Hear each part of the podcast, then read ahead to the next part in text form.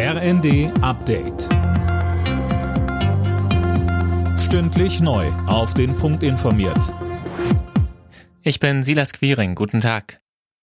Die Gasspeicher in Deutschland füllen sich schneller als erwartet. Mittlerweile liegen die Füllstände bei 75 Prozent. Tom Husse, damit ist ein erstes Etappenziel erreicht. Ja, richtig. Und das sogar zwei Wochen früher als von der Bundesregierung vorgeschrieben. Bis Oktober sollen die Gasspeicher dann zu 85 Prozent voll sein. Bis November sind 95 Prozent angesetzt. Damit will sich Deutschland für den Winter rüsten und vorbereitet sein, falls Russland den Gashahn komplett zudreht. Von der Bundesnetzagentur hieß es zuletzt, die Gasversorgung in Deutschland sei weiter stabil und die Versorgungssicherheit gewährleistet. Zum Jahrestag der Machtübernahme der Taliban in Afghanistan hat Bundesinnenministerin Faeser ein Aufnahmeprogramm für dort verbliebene Ortskräfte angekündigt. Wir lassen sie nicht zurück, so Faeser in der Bild am Sonntag. Das größte Problem werde sein, sie aus Afghanistan rauszubekommen.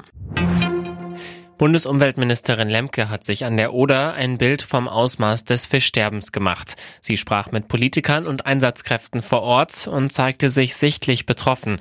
Erste Kadaver wurden auch schon im Stettiner Haff an der Ostsee entdeckt. Mecklenburg-Vorpommerns Umweltminister Backhaus sagte im ZDF, wir haben ja darum gebeten, dass äh, das Angeln jetzt eingestellt wird und dass die Fische, die gefangen werden, wir sind in der Hochtourismussaison, dass diese Fische nicht genutzt werden.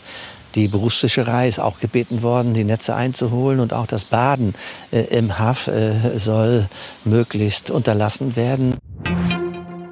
Als erstes Land überhaupt bietet Schottland kostenlose Menstruationsartikel an. Ab morgen müssen Stadtverwaltungen und Bildungseinrichtungen etwa Binden oder Tampons gratis zur Verfügung stellen. Dies sei grundlegend für Gleichheit und Würde, erklärte die schottische Regierung. Alle Nachrichten auf rnd.de